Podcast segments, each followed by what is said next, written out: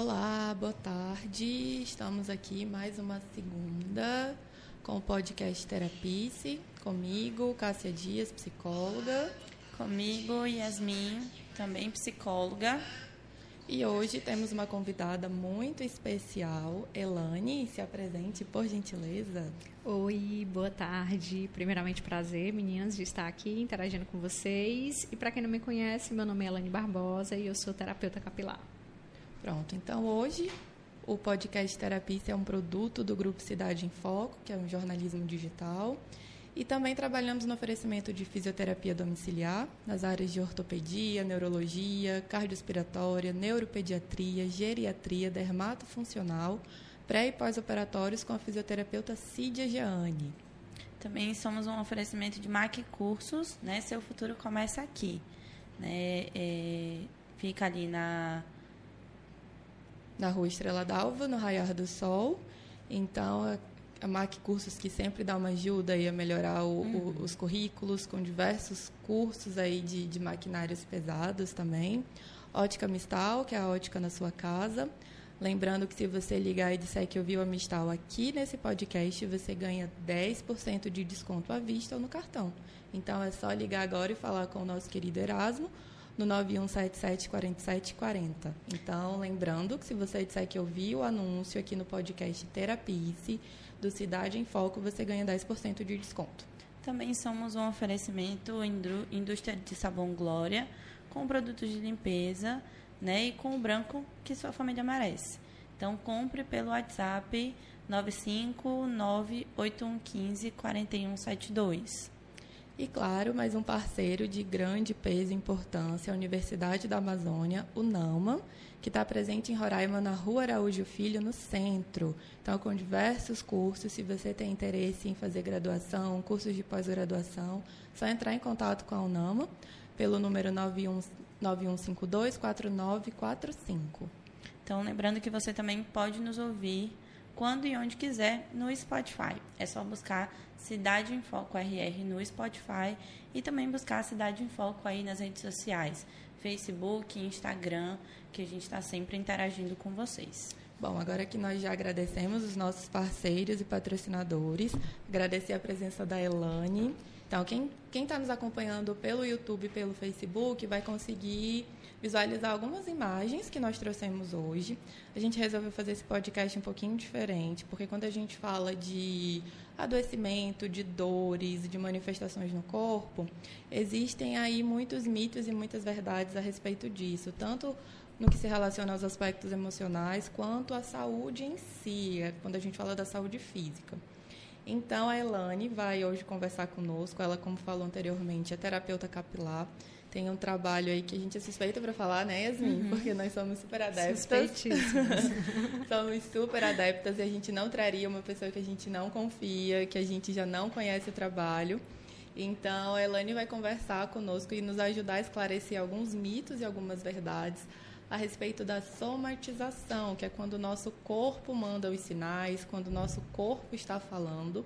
Então, quem está nos acompanhando pelo YouTube e Facebook vai conseguir acompanhar algumas imagens e algumas afirmações que nós vamos trazer ao longo do podcast. A Elane vai nos ajudar a esclarecer o que é mito e o que é verdade. Claro, que for mais relacionado aos aspectos emocionais e psicológicos, eu e Yasmin vamos explicando. Uhum. E o que tiver ali relação diretamente com a saúde capilar, a Elane vai explicar e falar um pouquinho também do trabalho que ela faz na clínica, tanto ela quanto a, as colaboradoras, quanto as demais terapeutas capilares também que fazem um trabalho muito bom que vai nos ajudando aí, né, Yasmin? A gente uhum. não manter Sim. a saúde dos nossos filhos também.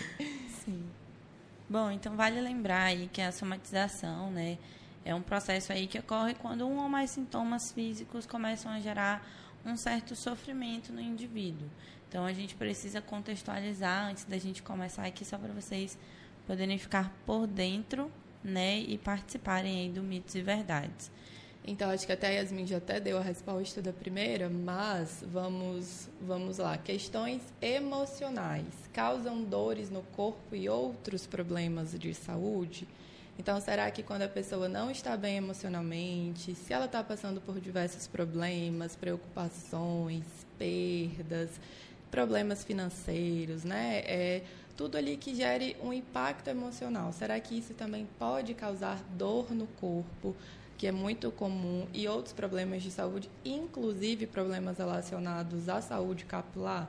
Então, o que, que vocês acham? Quem estiver acompanhando pelo Facebook, quiser colocar e respondendo, a Yasmin também está acompanhando. Uhum. Vocês podem interagir um pouquinho conosco, colocando aí nos comentários se vocês acham que é mito, é verdade. E aí nós vamos respondendo. Então, como a Yasmin já tinha falado anteriormente, deixa eu ver se eu consigo aqui. Pronto, Yasmin, pode contextualizar. Bom, então, como a gente já tinha falado, sim, questões emocionais causam dores no corpo e outros problemas de saúde. Então, é muito comum até quando é, estamos aí com algum, alguma emoção, algum sentimento, alguma questão, né, principalmente da de cunho emocional, porque a gente precisa lembrar que as emoções, elas são aquelas reações que nós temos imediatamente diante de uma situação geralmente problemática ou não né? Como é o caso de emoções como a alegria, que a gente tem ali é, no momento de felicidade, um momento positivo. Já emoções como raiva, tristeza, né, enjoo e outras emoções, nojo, essas coisas, elas são provocadas ali como uma maneira reativa a uma determinada situação. E geralmente isso pode vir acompanhado de dores. Então é comum, às vezes, quando a gente passa por uma emoção muito forte, ficarmos ali com uma sensação de dor muscular, dor na nuca, dor de cabeça. Às vezes pode dar dor de barriga, dependendo da situação. Então, se você fica muito nervoso, né, vai passar por um momento ali que vai falar em público, por exemplo.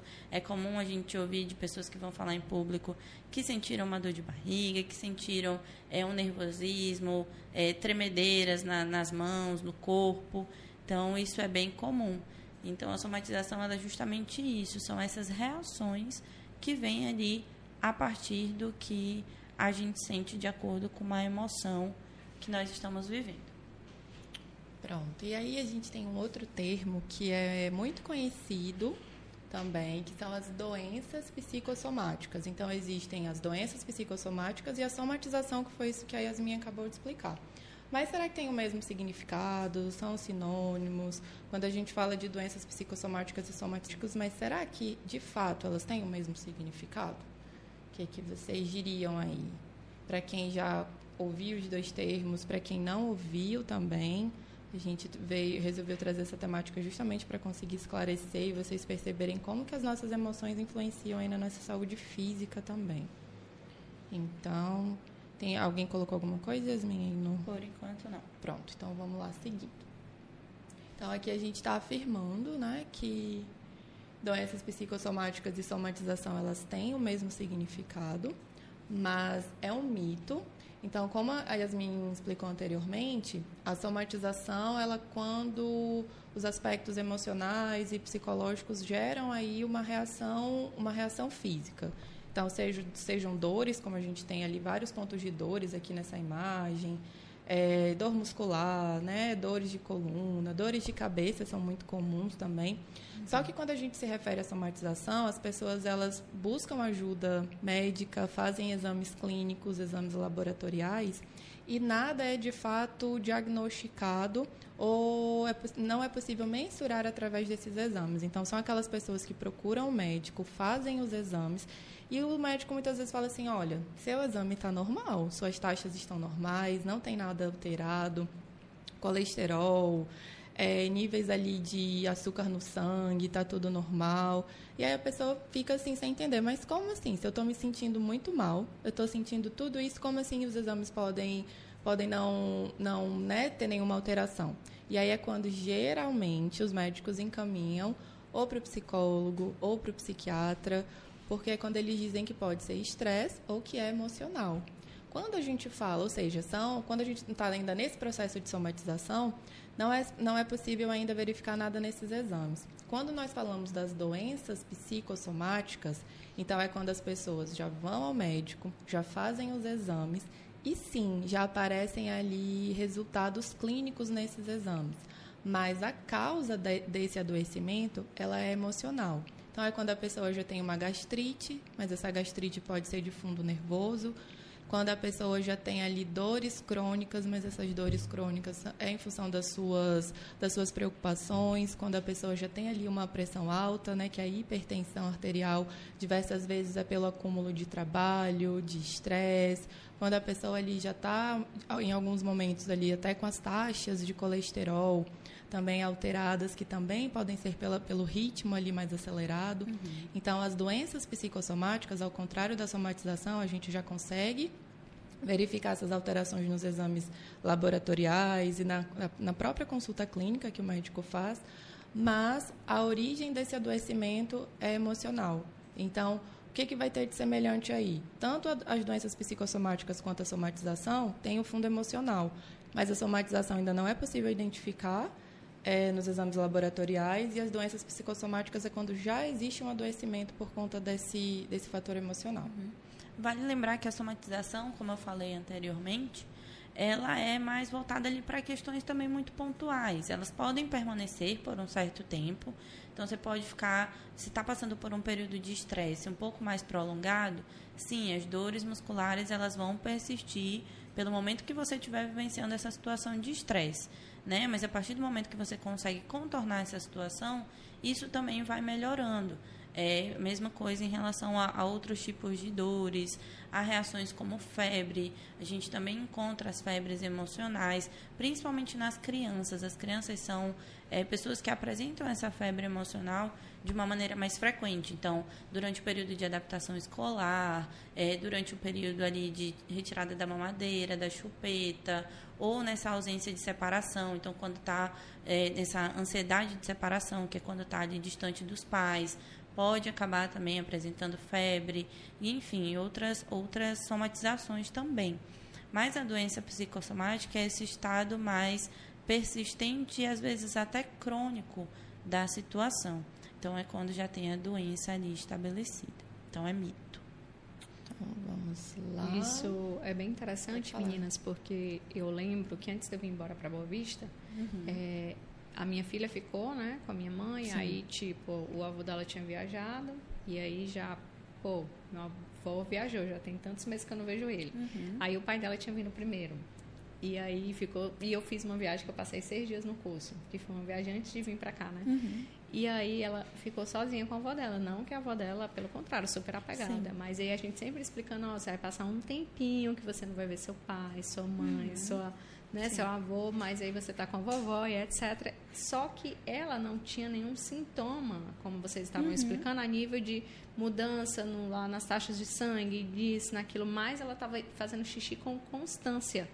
E aí não dá infecção uhum. né, é, urinária, mas em compensação, emocional dela foi sim sendo atribuído a todo esse esse sentimento que ela talvez estava sentindo, mas uhum. para ela a gente perguntava, não, tá tudo bem, mas a frequência que ela estava indo ao banheiro estava anormal. Então Sim. isso é muito interessante da gente saber identificar, que até uma amiga minha, Tisselane, é, talvez ela não apresente nada, mas alguns sinais, com certeza, preste uhum. atenção nos sinais. Aí foi quando eu prestei atenção no sinal da, da urina de forma constante. Isso é bem interessante. E, e por que, que nas crianças é muito comum? Porque elas ainda estão aprendendo essa habilidade de falar sobre as suas emoções. Elas não sabem explicar todos os aspectos emocionais que envolvem uma determinada situação. Então é comum às vezes o xixi na cama, ou realmente aumentar né, a quantidade ali de, de urina ao longo do dia.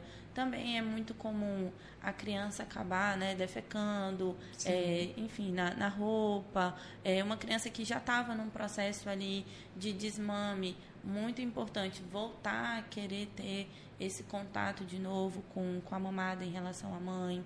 É, então, todas essas coisas, evoluções que ela vai fazendo comportamentais, ela dá esse retrocesso ela e voltar para esse estágio como se fosse uma, uma defesa, né? É, é até, para algumas, dependendo ali de algumas, algumas das teorias da psicologia, trabalham aí como uma, um mecanismo de defesa. Por quê? A gente parte do princípio de que quando a gente é menor, está na infância, a gente tem aquele aquela proteção muito maior. Uhum. E às vezes nessa situação que era uma ausência de vocês, ela se sentiu, ela entendeu que não era um abandono, que não Sim. era permanente, mas vem a sensação ali que até é inconsciente de, de uma certa insegurança por vocês não estarem. Nossa, estou sozinha com a minha avó, Verdade. não está o meu avô, não está a minha mãe, não está meu pai. E aí, se acontece alguma coisa, mas eles não, ainda não têm essa maturidade para elaborar tudo isso. E é muito comum as crianças é, somatizarem quando existe alguma mudança ali na rotina, seja na escola, seja na família. Então é importante que os pais consigam ficar atentos a esses sinais que realmente não é todo mundo que percebe, porque alguns vão ser muito sutis. Exatamente, isso é super importante, porque às vezes de forma ignorante a pessoa, ah, é besteira, algo do uhum. tipo, mas também sentir novamente com a vinda para cá, toda a mudança de hábito dela, as atividades da escola, os amiguinhos. Então, ela retrocedeu totalmente a comunicação, o envolvimento de se falar com outras pessoas. Uhum. Então, isso é muito importante a gente entender que precisa de ajuda, né? E não que é só uma Sim. bobagem. Sim, e é tão importante esse processo de estar atento a esses sinais desde a infância, porque isso também te torna um adulto mais atento Sim. a essas questões. Então, é muito comum, às vezes, nós, como adultos, negligenciarmos alguns sinais do nosso corpo. Então, o corpo vai começando a apresentar somatizações e a gente vai falando: não, isso é comum, tá tudo bem, vamos deixar para lá, depois a gente dá uma olhada para isso. E realmente só vai buscar ajuda quando já está no estágio de doença psicossomática. Então, é aí que procura psicólogo, é aí que procura o médico, é aí que procura né, as outras áreas ali de especialidades. A pessoa tá ficando assim quase careca, que fica uhum. com medo, né? É. E vai lá, Elane, socorro, tá acontecendo alguma coisa. A Elane tem que é. dar o jeito dela se virar e dizer assim, como assim, né? E o mais comum é ir buscar no estágio de doença psicossomática e só procurar o psicólogo depois da indicação médica do que fazer o processo contrário, que já é procurar ali, o atendimento psicológico preventivamente, quando está começando ainda a apresentar os sinais de somatização e não de uma doença psicossomática estabelecida. Mas ainda temos muito essa cultura de primeiro buscar ali o olhar da medicina, para depois buscar os aspectos psicológicos. Ou aquele leve preconceito, né? Não, é. psicólogo é para doido uhum. e etc. Sim, Tem muito disso ainda. E aí já entra diretamente nesse outro, nesse próximo tópico, que é justamente a questão da falta de informação, né? Que pode levar esse preconceito a respeito da somatização, que é o que nós estamos falando. Pode gerar o preconceito e a ideia de que a doença é coisa da cabeça da pessoa ou da criança, né? Então a gente tem aqui às vezes uma criança que está febril para ir à escola, mas não, né? Você é só uma gripe, então não tem problema, você pode ir. Tem diversas vezes uma série de fatores emocionais envolvidos aí, ou no ambiente escolar, até mesmo em casa, que está fazendo com que a pessoa adoeça. Então, infelizmente, ainda muitas pessoas desconhecem esses impactos emocionais na saúde física, então sim, deixam para buscar ajuda só quando o físico já está ali no limite. E pode ainda gerar o preconceito de que é coisa da cabeça, é frescura, é drama, né? A pessoa ali é muito sensível, que não precisa disso tudo. Então, sim, ainda tem muito preconceito a respeito disso. Então, sim, é verdade. Ainda a falta de informação pode gerar muito preconceito a respeito da, dos aspectos da, em relação aos aspectos emocionais. É, e também surge aquele fator, né? É, principalmente no ambiente de trabalho, quando a pessoa está muito cansada ali em relação ao trabalho, de acabar começando a entrar em processos de adoecimento e conseguindo né, entrar com atestado. Aí melhora, volta para o trabalho, começa o processo de estresse novamente, e aí vem mais um atestado ali para afastamento do trabalho. E assim vai por um período muito longo.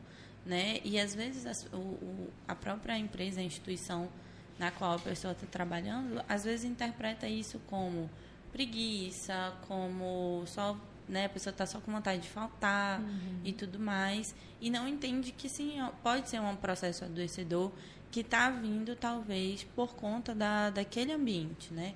Então é, é importante também estar tá atento a esses a esses sinais. A somatização ela pode vir por questões emocionais em diversas áreas ali da vida. E como seria, né, alguns órgãos ter todo esse amparo, né, de uhum. psicólogos que possam trabalhar, quando a gente fala de instituições educacionais, o professor, porque querendo ou não passa, né, às vezes muda de um estado para outro, a questão de cultura de ensino, ou até mesmo dentro do trabalho que pode ter essas intercorrências, e o, o psicólogo ali, ele já te dá um, um atestado verídico, né, uhum. e isso faz com que a pessoa também não tenha essa esse pensamento, ah, tá faltando por bobagem. Então, Sim. eu acho que falta mais disso, desse tipo de investimento, né, para fazer essa diferença. Sim, quando a gente fala em saúde mental aí a nível institucional e nas organizações, sejam públicas ou privadas, a gente ainda deixa muito a desejar. Muito a desejar. Já existem aí para fora hoje muitos programas voltados à prevenção do estresse. E o que a gente percebe é que o estresse hoje, que já está até para entrar nesse próximo tópico, ainda é muito direcionado à, à responsabilidade do indivíduo. Então, se você não está bem, se você está doente, você tem que procurar se cuidar. Mas a empresa ou instituição ainda não percebe que se ela prevenir, ela vai ter um colaborador que vai estar tá mais engajado, que vai se ausentar menos, então que ele vai trabalhar mais feliz. E não são todas as empresas hoje que têm essa visão. Então, você individualmente procura o psicólogo, procura terapia, você tem que se cuidar. E o que a gente pode fazer é isso. Mas, assim, felizmente, aos pouquinhos, tem algumas instituições que já têm percebido essa mudança, mas a gente ainda está muito atrasado em relação a isso quando a gente se compara com outros países. Desde ali as escolas, quanto a empresas mesmo no geral, não são todas que percebem. O que, que a gente percebe quando a gente faz esses atendimentos? Quando eles querem que a gente vá apagar o fogo. Então, uhum. assim, a gente está ali com um nível de estresse muito grande desses profissionais, então a gente quer que vocês façam os acolhimentos emergenciais. E aí são até alguns pontos que a gente já conversou que a gente não trabalha desse jeito, e a gente leva uma outra proposta. Por que não prevenir? Por que não conversar sobre saúde mental, sobre emoções, a importância de buscar ajuda?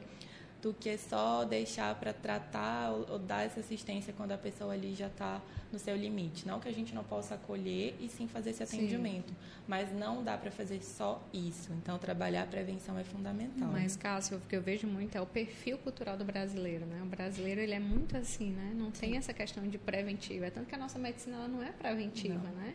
Então, a gente tira por aí. Imagine as outras coisas. Uhum. E essa cultura ela é importante que ela comece a ser modificada desde os processos de ensino, que é ali a preparação né, para aquele adolescente, aquele jovem adulto que vai entrar para o mercado de trabalho. Sim. Então, hoje a gente já leva dentro né, de palestras que a gente faz no nosso trabalho, a gente já leva hoje para escolas, né, para vestibulandos que também vão entrar nesse processo de se preparar para o mercado de trabalho, para falar também sobre saúde mental em ambientes universitários, acadêmicos. Então, hoje já recebemos mais convites para trabalhar é, nesses locais, mas antes ainda era muito, ainda é, né? ainda tem, temos muito caminho a percorrer, percorrer, mas era ainda mais deficitário nesse sentido. Então, vamos lá com o próximo, nosso próximo mito ou verdade, agora já envolvendo mais diretamente a Elane. Então, estresse é o único comprometimento emocional que afeta a saúde capilar. Então, Elane, é só o estresse que vai afetar essa saúde capilar ou existem aí outros fatores que também podem afetar? Bom, meninas, é mito total, né? Quando a gente fala a respeito do comprometimento emocional que afeta a saúde capilar, sim, com certeza, mas ele não é o único. A gente tem diversos artigos científicos, literaturas que elas nos direcionam a vários outros fatores que possam promover a questão da queda capilar. Lembrando que quando o cabelo está caindo de forma desordenada, porque às vezes as pessoas também confundem, né? O cabelo cai e aí ela já fica desesperada porque o emocional dela já não está tão uhum. tranquilo, né? E aí elas acabam achando que isso daí é, é algo surreal. Mas existe o processo pelo qual nós, existem os ciclos capilares, né? Que é a fase de crescimento, a fase de repouso e a fase de queda, que esse cabelo ele vai cair, não tem por onde, não tem outro caminho. Um percentual dele vai cair para que venha novamente o ciclo onde vem a fase de crescimento, é, as que eu falei para vocês, mencionei, né? Que é a repouso e queda novamente Mas todos os outros, quando a gente começa a ter uma queda de forma desordenada e de forma constante, que chega a ficar crônica, é o corpo avisando uhum. que tem algo errado. E aí é onde tem que fazer todo esse levantamento para saber de onde que está vindo essa queda. Sim. E aí, quando a gente vai para vários fatores relacionados aos artigos científicos, como eu falei para vocês, tem problemas também relacionados é, parasitas, né? Um, um, possamos dizer, um processo inflamatório no dente, um processo intestinal, que a pessoa já tenha problema com o intestino preso, ou mesmo a questão inflamatória. Então, nós temos diversos problemas que ocasionam a queda capilar, mas que não é assim tão fácil de conseguir uhum. diagnosticar, porque já pensou, todo, vamos agora diagnosticar, fazer 20, 30, 40, 50 exames. Sim. Mas existe alguns momentos que a gente consegue detectar, inclusive também, principalmente a questão emocional, né? Então, quando acontece uma queda, geralmente vamos supor, passei por um processo é, de uma perca de um emprego, ou uma separação, ou perca de um ente querido, que aquilo me afetou emocionalmente. Então, aquele eflúvio telógeno, que é o que a gente só conhece como queda, dois meses após eu vou ter, depois do ocorrido, dois meses após eu vou ter o processo de queda, que é o eflúvio telógeno. Então, vai ter uma queda mais abrupta. Então, às vezes, pelo espaçamento, a pessoa não consegue deduzir que aquilo ali foi relacionado a essa intercorrência, a esse sentimento que ela teve relacionado àquela situação. Uhum. E até quando a gente fala dos aspectos emocionais, não é só o estresse. Então, a gente tem ali a depressão, a gente tem problemas relacionados à autoestima, Sim. lutos, como a Elane colocou. Então, não é só o estresse. A gente tende a achar que tudo é estresse, é né? Então, hoje meio que já se banalizou, já virou uma característica uhum. de é, é personalidade, é estresse. Fulano é estressado e não, também é, é, ele pode ser crônico, né? Traz adoecimento, mas não é só o estresse que vai comprometer a saúde dos Até filhos. Até um exemplo bem que é bem é, atípico, a pessoa sofreu um acidente de carro, por exemplo, aquilo ali emocionalmente, fora todo aquele acontecimento, uhum. gerou algo muito sério emocional naquela pessoa. Então, ela vai ter uma queda após dois meses, um eflúvio. Então, é, como a Cássia falou, não é só a questão do estresse em si. Então, são várias situações que podem percorrer a isso. Sim. E, e momentos traumáticos também, né? Situações de mudança muito intensas. Isso também pode provocar é, queda de cabelo e, enfim, outras reações. Outras reações. Somáticas também. Então, lembrando né, que o nosso podcast ele é um oferecimento do Grupo Cidade em Foco, é jornalismo digital. E hoje nós estamos trabalhando com oferecimento de fisioterapia domiciliar nas áreas de ortopedia, neurologia, cardiorrespiratória, neuropediatria, geriatria, dermatofuncional, pré e pós-operatórios com a fisioterapeuta Cidia Gianni. Então, quem quiser entrar em contato com a Cidia para fazer alguns dos procedimentos relacionados à fisioterapia, através do número 991 17 7662. Também somos um oferecimento de Mark Cursos, seu futuro começa aqui. Então, qualifique-se na melhor, naquela que dá uma turbinada no seu currículo. Vem para Mike Cursos, na rua Estrela d'Alva, número 343, Raia do Sol. Pode entrar em contato aí através do 99161 5404.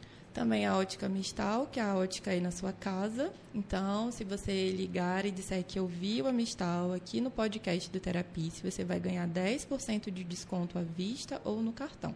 Então ligue agora e fale com o Erasmo no 91774740 e diga que você ouviu o anúncio, a propaganda no podcast Terapies para que você possa ganhar o desconto. Também estamos com a indústria de sabão Glória, com produtos de limpeza e o branco que a sua família merece. Então compre pelo WhatsApp 9598115 4172. A Universidade da Amazônia também está fazendo parte aqui da, da equipe do Cidade em Foco, a UNAMA. Então, se você ainda não tem o um curso de graduação, quer fazer aí uma, um outro curso, né, uma, uma mudança na sua carreira, então a UNAMA tem diversos cursos, tanto online quanto presenciais. Conta aí com uma estrutura nova que vai funcionar no, no Roraima Garden Shopping. Então, atualmente, a central da UNAMA funciona na rua Araújo Filho, no centro. Se você quiser entrar em contato e pegar mais informações a respeito dos cursos, é só entrar em contato no 991524945. Lembrando que você pode nos ouvir onde e quando quiser. No Spotify é só buscar Cidade em Foco RR, também nas outras redes sociais, Instagram, Facebook YouTube. E também sigam aqui o Terapia CRR, né, que é o meu perfil junto com a Cássia e nosso perfil profissional, onde a gente tem um post que saiu hoje, inclusive, falando sobre somatização. Então tem lá o post, a mente sente, o corpo fala, atente seus sinais. Leia também para saber mais informações sobre somatização. E a gente tem o Instagram da Elane, né, que é da Clínica Capilar Papillon Blue, onde ela faz os atendimentos de terapia capilar junto com uma equipe muito bacana que está pronta para te atender. E agora que elas estão ali, as rainhas dos rios, né? Postando vários vídeos, cantando e dançando. Então Estamos então vão evoluindo. lá. Acompanha a página da clínica, a página pessoal da Elane, que tem muita informação de qualidade também a respeito dos cuidados, dos procedimentos que elas fazem na clínica. Como eu falei anteriormente, eu e Yasmin somos suspeitas para falar, porque sim, nós confiamos no trabalho da Elane, fazemos parte, estamos praticamente toda semana por lá.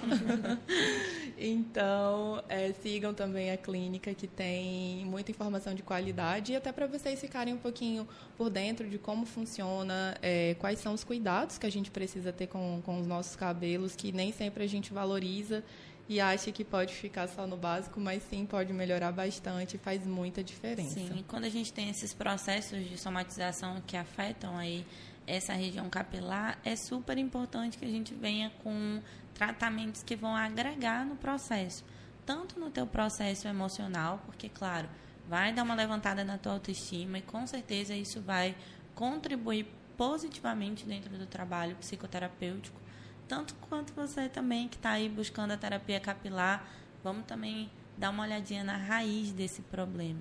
Se também não tem um fundo emocional que precisa ser tratado. Então, quando a gente tem terapias associadas, a chance de uma excelente recuperação é muito maior. Então vamos lá para nosso próximo mito ou verdade. Então, queda, aumento da secreção sebácea e dermatite são os principais impactos na saúde capilar. Geralmente, Elane, a gente sabe que existem várias né, manifestações, mas essas são as principais, são as mais comuns. Então, a queda, o que, que seria esse aumento da secreção sebácea? É, antes de te responder, Cássia, com certeza, sim, né? Eles são dos mais comuns, como você falou, o que a gente mais encontra lá no espaço relacionado à questão que envolve a saúde capilar é justamente a queda, o aumento da secreção sebácea e as dermatites, que são muitas, né? Então, quando a gente fala do aumento da secreção sebácea, aí a gente entra no fator realmente estresse, né? Porque os níveis elevados de cortisol, eles vão ter um processo bioquímico no nosso organismo, vocês é, estudam também sobre essa parte, e isso afeta total a questão do funcionamento. Então, uhum. lógico, tem pessoas que já têm características de oleosidade, e isso é apenas controlado, a gente controla através das terapias, mas momentos de uma, vamos supor que ela já tem essa característica, e aí níveis elevados de estresse também vão piorar essa condição, como também uma alimentação rica em frituras, é uma, é, possamos dizer, gorduras. Então, toda essa questão também da alimentação, da nutrição, interfere nessa questão do aumento da secreção sebácea. E o principal, gente, que eu falo que gera inflamação. Então, a oleosidade em excesso, ela vai gerar uma inflamação naquele couro cabeludo, naquelas unidades foliculares que em consequência vai gerando tipo uma cascata. Também vai fazer com que aconteça queda capilar, também piora os quadros de dermatite. Então é um conjunto, uma ação em conjunto desses fatores que piora a saúde do couro cabeludo. E às vezes a pessoa, ah, lavei, passei só um shampoo, controle de oleosidade, resolvi o meu problema. Só que entra naquele conceito quando a gente vai estudar mais é, relacionado à cosmetologia. Se eu retiro a oleosidade em excesso, principalmente que a ação que a gente usa, que são os detergentes, que a gente fala que vem o shampoo, que tem um laurilsulfato de sódio, que vamos supor que a gente usa um shampoo que não seja de tanta qualidade, então retiro, retiro, retiro aquele sebo. Em consequência disso, o meu organismo entende, opa, aqui está retirando demais, a pele está desidratada, então eu vou lá e jogo mais oleosidade uhum. naquele local. Isso é relacionado à pele, relacionado ao couro cabeludo. Uhum. Então, se a gente não entende até mesmo o cosmético que a gente vai utilizar e a forma que a gente vai fazer, isso também traz efeitos deletérios. Então, isso aí é um assunto bem amplo, que se a gente fosse falar de vários, cada um específico daria vários assuntos. Daria né? um podcast para cada, né? É. Só para queda, só para aumento da secreção sebácea, só para as dermatites. E aí a gente também tem que tirar um pouquinho daquele mito que a gente pode ir ali, vamos supor, só no supermercado ou na farmácia, onde for, pego ali, leio o rótulo, ok, é isso, vou lá e né? E Exato. vou comprar esse. A gente realmente a gente não entende, porque a gente não estudou a fundo a cosmetologia, eu não sei que se eu tiro a oleosidade, eu vou precisar de repente repor de um produto diferente. Exatamente. Não sei que eu preciso de um shampoo para o couro cabeludo e talvez um diferente para os fios. né? Eu vou ficar para sempre que agora você diz. Depois tem outro ali d'água que a gente vai ver qual é a verdade. é muita verdade. Então, sim, esses são os principais, mas como a Elane falou, é, dentro de cada. E, e, pode, e podem ter pessoas que podem ter tudo isso também, sim. né? A dermatite, a secreção e a, e a queda, como você Tudo colocou. Tudo junto e misturado. Um vai, pode levar ao outro. E aí, até um pouquinho que a gente já falou anteriormente, né? Uhum. Traumas como luto, perda do emprego, podem levar à queda total dos cabelos, a uma queda acentuada ou ao branqueamento dos fios. Talvez né, vocês já tenham ouvido falar assim, nossa, eu estou ficando aqui cheio de cabelo branco só de preocupação ou de estresse. Acontece isso mesmo, Melanie? Existe isso do, do cabelo branquear por, por conta de traumas ou situações aí, né, de, de preocupações ou estresse também? Vamos lá. Isso bem certo que é verdade, porém a gente vai fazer essas especificações justamente uhum. para poder explicar direitinho, né? Uhum. Quando a uhum. gente fala de traumas, como a gente já havia explicado, né? Que com certeza pode levar a uma queda. Quando a gente fala de queda total dos cabelos, aí já é algo mais específico. Por exemplo, tem pessoas que elas têm geneticamente ali determinada alopecia areata, né? E a alopecia areata são aquelas placas, não sei se vocês já viram, aquelas placas onde realmente a pessoa fica sem cabelo naquela região. Ou uma alopecia areata universal, né? Que vai cair todo o Sim. cabelo. E aí, se ela já tem essa característica que muitas das vezes ela não sabe, o que é que acontece? É um gatilho. O estresse vai ser um gatilho para que realmente aconteça.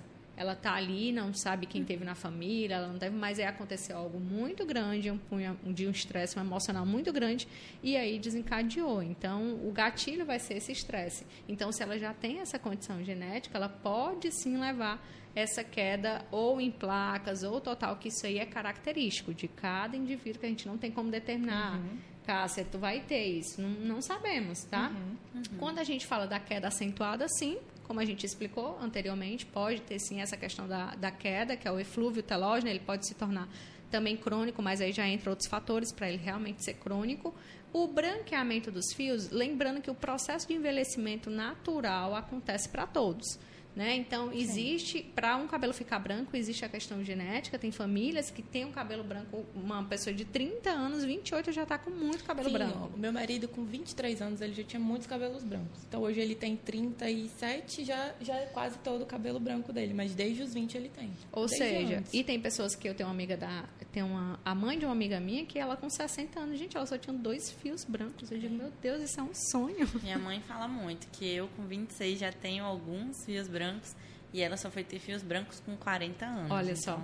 E aí, essa questão do branqueamento, vale lembrar e ressaltar que é uma questão genética, mas sim processos de estresse oxidativo, onde a gente vai gerar o aumento de radicais livres, onde a gente vai ter todo esse impacto no nosso organismo, pode sim favorecer o aumento, mas não que ele seja o principal fator, porque eu preciso uhum. da condição genética né, envolvida. Sim. Então, assim, influencia, né, mas não vai ser o fator determinante. Determinante, uhum. exatamente. Eu acho que outro ponto também que a gente pode até complementar, porque que a gente está falando muito sobre a questão capilar, uhum. né, e tudo uhum. mais.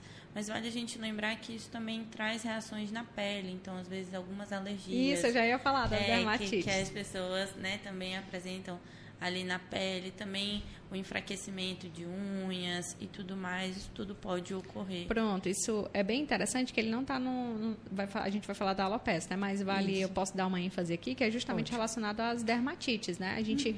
quando a gente vai entender de forma fisiológica como é que acontece, a todo o nosso sistema nervoso, a, quando a gente vai falar da mãe, do processo embrionário lá, da onde uhum. vem aqueles tecidos, a gente entende sim que as unidades foliculares estão totalmente interligadas a essa questão do sistema nervoso. Sim. Então, a questão da pele com situações emocionais tem total relação. Uhum. Então, níveis desse estresse do emocional, para quem já tem determinado a dermatite, a psoríase, que é uma questão genética, não tem cura, mas tem melhoras, ela vai sim piorar. Então, tem muitas pessoas que sofrem com dermatite. A gente trata muita pessoa com dermatite, com psoríase, e principalmente aquelas que nem sabem, não sabem dessa relação. Então, quando às vezes a pessoa não sabe, gente, ela só tem uma oleosidade excessiva, uma caspa e uhum. tudo bem. Ou a mãe nunca levou, os pais nunca levaram quando era mais jovem a falta dessa informação, então eles têm total relação com o emocional. Aí entra a parte da nutrologia, que a gente tem que ter uma boa alimentação que vai influenciar sim, sim. em quem tem já essas características. E aí aquele negócio, né, gente? Tem pessoas que não sofrem com problema de acne e tem pessoas que já sofrem, tem pessoas que têm dermatite, tem pessoas que não têm, e assim por diante. E querendo ou não, né, Elane, é, a gente sempre vê, ou sempre ouviu falar, ou sempre teve muito mais informação a respeito da saúde da pele do que da saúde capilar. E isso é impressionante, né? Tanto que se é uma você, extensão. Se você for perceber, talvez a tua clínica seja a primeira aqui, não sei se hoje ainda a única, mas que a gente percebe uma clínica especializada nessa saúde capilar. Então, talvez tu tenha até percebido pelo aumento da tua demanda, e de como sim tem uma demanda acentuada para esses fios e muito né, para esses tópicos, uhum. mas porque geralmente as pessoas nem tinham conhecimento a respeito Não disso mesmo. Não tinha. E é muito interessante porque tipo, eu vejo que isso também os profissionais que são formados dentro da área da saúde, eles têm que ter essa interdisciplinaridade. Uhum. E é isso que eu vejo, eu, tenho, eu, sinto muita falta disso quando a gente fala um pouco aqui da, dessa questão nossa, né? Vocês também são da área da saúde, devem uhum. saber o que eu estou falando. Então, quando a gente tem essa, ah, um profissional X, eu trabalho com limpeza de pele, nossa, mas e o couro cabeludo dele sempre está oleoso, sempre está. Isso piora a minha limpeza de pele, ou piora a condição lá da questão dessas acnes, desses comendões aqui ao redor por que não indicar um profissional que vá tratar aquele couro cabeludo? Porque o resultado dele também vai ser satisfatório facial. Sim. Então, é, é, falta essa questão uhum. desse vai e vem das, dos profissionais. Então, isso é uma questão de saúde. Então, todos têm que estar interligados num só objetivo, né? Sim, é muito isso que a gente tenta trabalhar bastante desde o começo, que tudo se relaciona à saúde mental e que a gente precisa muito dessas trocas, né? Então eu não posso priorizar ali, priorizar, vamos ter o meu rosto lindo, sem nenhuma marca nossa, mas eu estou super em sofrimento por conta do meu cabelo e desconsiderar isso. Ou o contrário também, né? Então são pontos que são importantes a gente valorizar muito esse atendimento multi, até porque nós somos multi, nós somos Verdade. aí várias dimensões, né? Então é o nosso corpo, é a nossa mente, são as nossas relações, é a nossa fé e a gente acaba tendo que, que contemplar todas essas dimensões. Se a gente prioriza só um outro, leva o desequilíbrio. Uhum. Então, acaba que a gente não vai estar ali saudável. Uhum. Né? Exatamente. É, e isso é super importante, eu acho que vale o lembrete também do quanto essas questões emocionais elas afetam ali o sistema imune, né? Então, a nossa imunidade fica baixa e isso favorece também para o surgimento de algumas doenças. Acho que uma doença bem comum que tem, assim, é, psicossomática é, por exemplo, a herpes labial e genital que pode ser provocada por momentos ali de estresse intenso. Então, quem sofre às vezes sente até vergonha, fica Sim. se sentindo mal. Isso faz com que o processo de, né, de sarar e melhorar em relação a isso até demore mais. Sim, cândidas fica... também, isso, né? E isso. tipo, eu sou super tranquila em falar sobre as minhas disfunções, né? Uhum. Então, sofro muito com acne. Eu tenho problemas quando tá, o nível de estresse está muito alto que ataca a cândida. Então, gente, nós somos seres humanos. Então, isso aí é real para alguns, né? Então, isso é muito interessante e, falar. E nesse período que a gente está vivendo agora, né, em que a nossa imunidade ela está sendo um aliado ali como fator protetor em relação ao adoecimento quanto à Covid-19, o quanto que a gente precisa falar também sobre esse processo que estamos vivendo, que é estressante, uhum. né? Então, para todo mundo é muito estressante hoje é, o, o, que a gente vive em relação a todos os cuidados que a gente deve ter, o medo que a gente sente em relação a perder pessoas, Sim. ou ver pessoas próximas a nós adoecendo de forma grave. Então, quanto esses processos também contribuem para esse fator emocional que compromete o nosso sistema imune. Então é quase que um ciclo, né? E a gente precisa estar atento a esses sinais e buscar ajuda sempre que necessário. Então vamos lá. Talvez a gente nem consiga falar todos os uhum, mitos, né? Sim. Ou verdades que a gente sempre fala bastante. O assunto vai rendendo. Vai rendendo. e acaba que uma coisa puxa a outra e sim, nós, como a gente sim. falou, é multidisciplinar, uhum. não tem como. É, é alopecia ou alopécia, Elane? Então, tem, tem essa. Né? Tem uma literatura que eu acho maravilhosa que ela fala justamente sobre isso, né? Que os dois termos estão, estão corretos, né? E aí é mais como a gente escutar a alopecia, né? E mais como na alopecia, mas uhum. também a alopecia é é tranquilo é, e, e, é nas correto. nossas pesquisas eu achei realmente tanto com acento, sem acento, sem né? Acento. Então vamos lá. Vou, vou, contar aqui, alopecia. Então é a perda de pelos em todo o corpo, não, não de uma forma generalizada ou ao mesmo tempo, né? Mas Sim. assim, pode, acho que é muito mais pode acontecer em todo o corpo. Seria ali não só o cabelo, né? Ela é causada apenas por fatores genéticos? Então, aqui a gente pode colocar assim como mito, né? Uhum. Porque, tipo, a alopecia é a perda de cabelo em todo o corpo, como você falou, não necessariamente em todo o corpo, vai depender do tipo de alopecia, uhum. né? Então, principalmente quando a gente fala das alopécias, que elas vão ter uma, uma classificação entre cicatriciais e não cicatriciais, que aí também é assuntos uhum. bem extensos. Uhum mas quando a gente faz essa classificação, a gente consegue entender que realmente não podemos generalizar, ela não é em todo o corpo, tá? E sendo causada apenas por fatores genéticos. Existe sim, para você ter considerado uma alopecia, você precisa de um punho genético, mas porém não é só genético, entra o fator hormonal também. Então, quando a gente fala um uhum. exemplo de alopecia androgenética, nós temos o fator genético adjunto com fator hormonal, que faz com que favoreça essa característica. E aí entra vários tipos de alopecias que poderia ser, como eu falei, podcast para cada, uhum. cada assunto, para poder explicar sobre cada uma delas. Mas realmente não é esse é o mito. Certo. Então vamos lá. Então, quando não são tratadas, as doenças psicossomáticas podem agravar doenças já existentes ou agregar outras doenças. A gente já falou também um pouquinho né, sobre. Então, sim, é verdade. Então, já posso ter ali uma doença, talvez não fosse crônica, mas o fato de não ser tratada ali pode, pode acabar se tornando mais grave. Ou então pode ali até gerar outras doenças que porque acaba sendo ali a pessoa o organismo, aquele organismo já fica ali meio que predisposto, né, a desenvolver Sim. algum outro problema. Então, às vezes eu estou ali só com um problema mais leve relacionado ao estômago, que sim pode virar uma gastrite de repente. Então, é quando a gente realmente tem que ficar atento aos sinais que nosso corpo for manifestando. Posso passar? Vamos em frente. Pronto. Então, esse aqui é um, um, outro tópico que é bem comum também na psicologia. Talvez a Elane diga também se ela já atendeu pessoas com a tricotilomania, que seria o ato de arrancar os cabelos. E aí não só também os cabelos, né, mas cílios, sobrancelha, homens a barba, às vezes as mulheres, né, os pelos do corpo no geral, mas é muito comum também no cabelo. Então assim, não tem cura ou tratamento tem cura sim, e principalmente quando a gente busca essa questão é, emocional.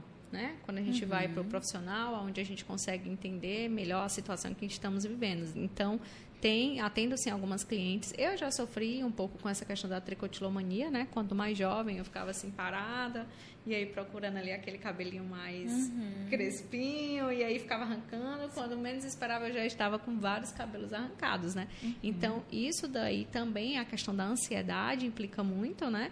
E aí tende sim a, como a Cássia falou, seja no cabelo, seja em cílios, seja em barba, mas tem tratamento sim, principalmente quando a gente fala de punho emocional, que tem que ir para o psicólogo e em busca dessa saúde mental. Né? Um, um caso clínico assim que eu já peguei de uma pessoa que estava sofrendo com a tricotilomania é que era extremamente prazeroso para essa pessoa buscar. É, ela descrevia como o fio que vibrava no dedo dela Aí ela ficava ali procurando, quando ela encontrava um, tinha aquela sensação que trazia né, um certo prazer. Então a gente precisa buscar o porquê, né? O que que o que está fazendo que te faz buscar esse prazer através desse ato e que como a Elane falou pode ser também através do alimento. Então geralmente alimentos que são mais gordurosos são geralmente os buscados também como compensadores ali Sim, em relação demais. ao prazer e que também trazem uma contribuição negativa em relação ao couro cabeludo, né? Pode favorecer aí para o crescimento dessa, dessa oleosidade, seborreia, enfim. Acho que já entra até nesse outro tópico, né? Então, alimentação inadequada, falta de exercício físico, maus hábitos de uhum. higiene, que, claro, quando a gente fala ali também em relação a, aos fios, medicações no geral, uhum. podem ser fatores de risco e impactam na saúde capilar. E aí, Elane, mito ou verdade? Com certeza é verdade, né? Então a gente precisa buscar esse equilíbrio em todos os fatores da nossa vida, né? Uma alimentação inadequada, a gente fala, ah, mas fulano tem uma uma alimentação ruim, nossa, o cabelo dele cresce normal e ela cresce normal dela, etc. Mas, gente, tem, como a gente falou, né? Tem pessoas que vão ter acne, tem pessoas que não vão ter, tem pessoas que vão ter uhum. é, dermatite, outras que não vão ter. Então, cabe a gente entender a nós mesmos, né? E refletir que tipo de alimentação eu vou ter, se eu preciso de uma, se eu tenho uma tendência mais depressiva, mais ansiedade, por que não procurar um exercício físico? Por que não procurar uma alimentação que também melhora essa questão? Que a gente sabe que os níveis elevados de açúcar, né? Sim. Também não, não favorece de forma geral, né? Seja na pele, cabelo, como também no emocional. Então, a gente precisa desse equilíbrio em todos os âmbitos da nossa vida para a gente poder ter essa saúde capilar. Uhum. Isso também não só fatores endógenos, que é o que a gente...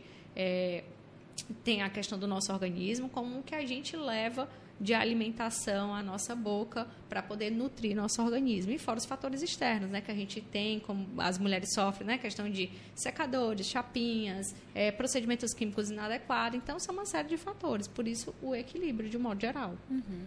E quando a gente fala também da medicação, né, existem ali ansiolíticos, antidepressivos, anticoncepcionais, e aí tanto para homens quanto para mulheres que também pode, podem impactar nessa saúde capilar também. Sim, né? temos uma lista imensa de medicamentos, principalmente esses que são pessoas que tomam de forma mais contínua, em questão mesmo de enfraquecimento, muda a textura do cabelo, tem questão de eflúvios, né, quedas. Então, isso implica total na saúde da fibra capilar. E é uma lista muito grande, meninas, depois eu até passo para vocês, uhum. de, de vários medicamentos que interferem na saúde da fibra capilar. É bem interessante. Ok. Estamos nos encaminhando aí para os né, nove minutos finais do nosso podcast. Então, vamos lá escolher mais uma para a gente finalizar antes de. Ah, esse daqui, gente, um porque eu me vi, né? Aí. é, lavar os cabelos com água, com água quente é o mais recomendado para manter a saúde dos fios. Mito ou verdade, Elane? Gente, lavar os cabelos com água quente é mais recomendado para manter é mito, né? Até li de novo, Bra. Então quer dizer que não importa o frio, tem que ser água fria ou gelada para lavar os cabelos. Pois é, aí entra a exceção, né? Porque eu estava em São Paulo em período de frio, não tem que água quente. Impossível, que sou uma pessoa extremamente friorenta, então não tem condições. Mas realmente, de forma contínua, é evitar ao máximo a água quente, porque ela vai aumentar assim essa oleosidade, vai aumentar o ressecamento dos fios, né? A, a, água quente, ela possamos dizer que ela é mais vasodilatadora, né? Então, essa questão das glândulas sebáceas, essa questão da, dos fios, dessa cutícula dos fios. Então, tudo isso aí vai desfavorecer e levar a um ressecamento. Imagine nós, mulheres com os cabelos mechados, uhum. com pinturas uhum. e químicas, estar de forma. Com, água quente. De forma né? contínua. E tem gente que toma banho todos os dias com água quente, né? Gente, eu tomava todos os banhos. Todos. Por isso tal situação, né, Cássia? Todos. então, para a gente encaminhar aqui para finalização. Eu acho que a gente pode pegar é, essa daqui. Mais Bem interessante. É, vou fazer mais Vamos uma, fazer mais porque um. eu acho que essa aqui tem muitas pessoas que têm dúvida, né? A calvície afeta apenas os homens. Mito! Então, é mito. Aqui a gente tem até uma imagem né, de uma calvície feminina. Isso. É, quando a gente fala de calvície, que a gente tem pessoas que têm essa, esse entendimento assim, ah, eu estou sentindo o meu cabelo cair. E na verdade, às vezes o cabelo, na maioria das vezes, não está caindo, ele está tendo esse afinamento e aí vai conseguindo detectar essa, esse afastamento mesmo, onde ela consegue ver o couro cabeludo. Então, uhum. isso é uma alopécia onde ela vai realmente tendo uma involução folicular.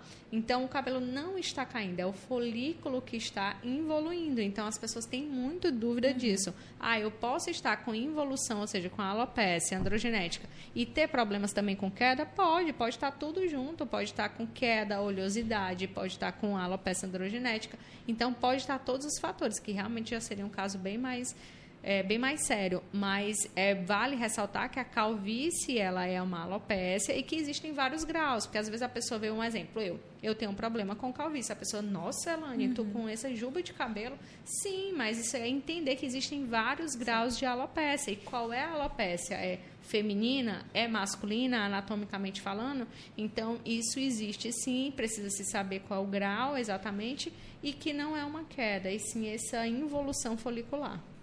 É que a gente ainda tem muito ali o que se estudou lá na biologia, no ensino médio, que o gene da calvície é apenas transmitido né, pelo cromossomo masculino, vai só para os homens ou não.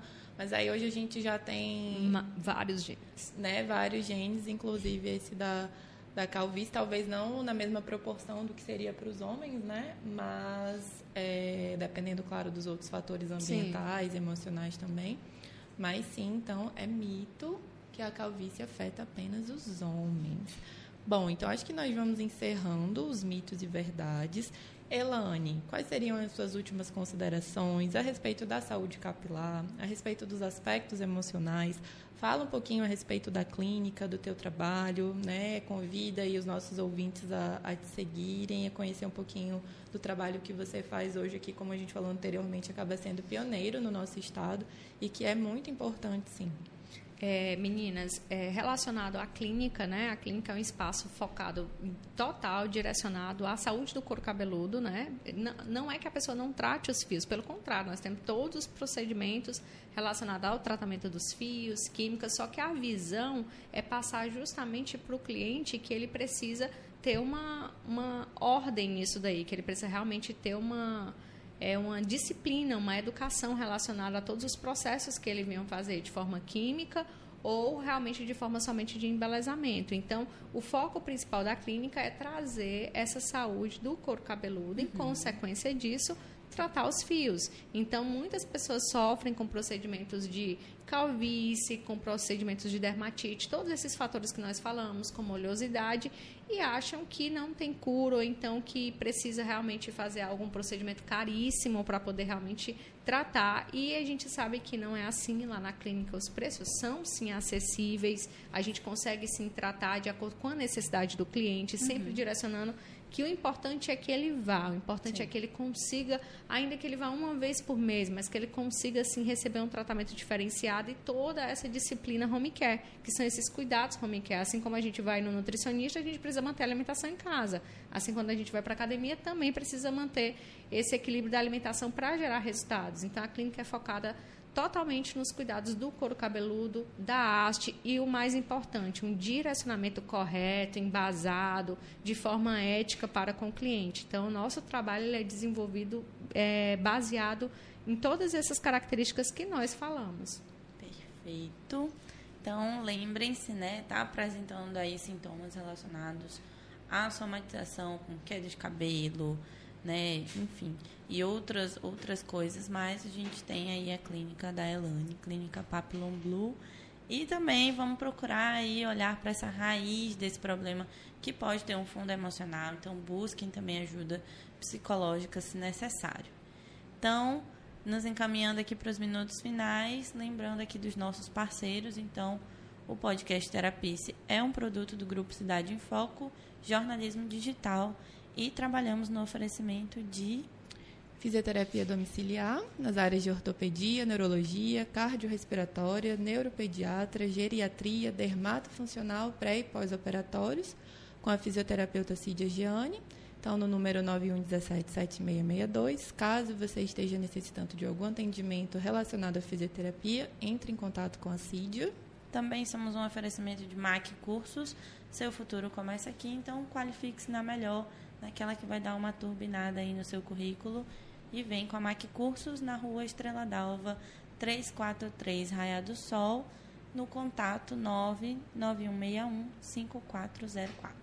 Ótica Mistal, a sua ótica na sua casa. Lembrando que se você disser que ouviu a Mistal aqui no podcast do Terapice, você recebe 10% de desconto à vista ou no cartão.